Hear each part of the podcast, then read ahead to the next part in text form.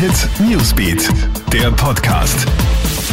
Hallo, Gilbert Stadelbauer, da mit dem Wichtigsten an diesem Dienstagmorgen.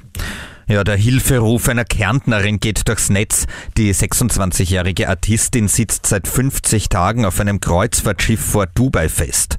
Nach einem positiven Corona-Schnelltest ist sie dort isoliert. Jetzt hat sie eine verzweifelte Videobotschaft gepostet, in der sie darum bittet, irgendjemand solle sie von diesem Schiff holen.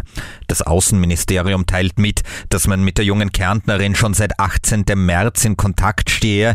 Man hätte sie auch im Rahmen der Rückholaktion nach Österreich ausgeflogen.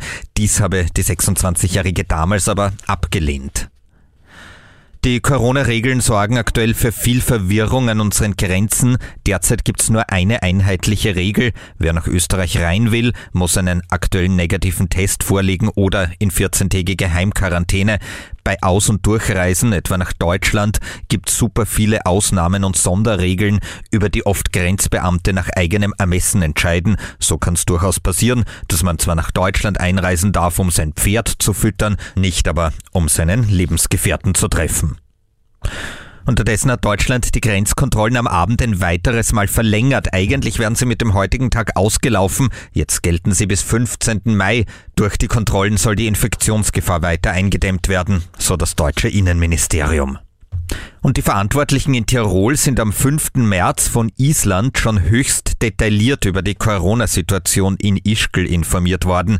Das zeigen Schriftstücke, die das Nachrichtenmagazin Profil jetzt veröffentlicht.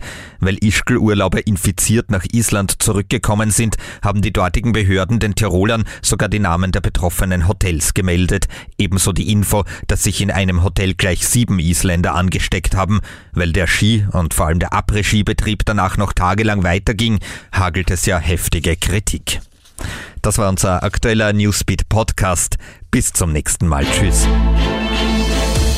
Krone Hit Newsbeat, der Podcast.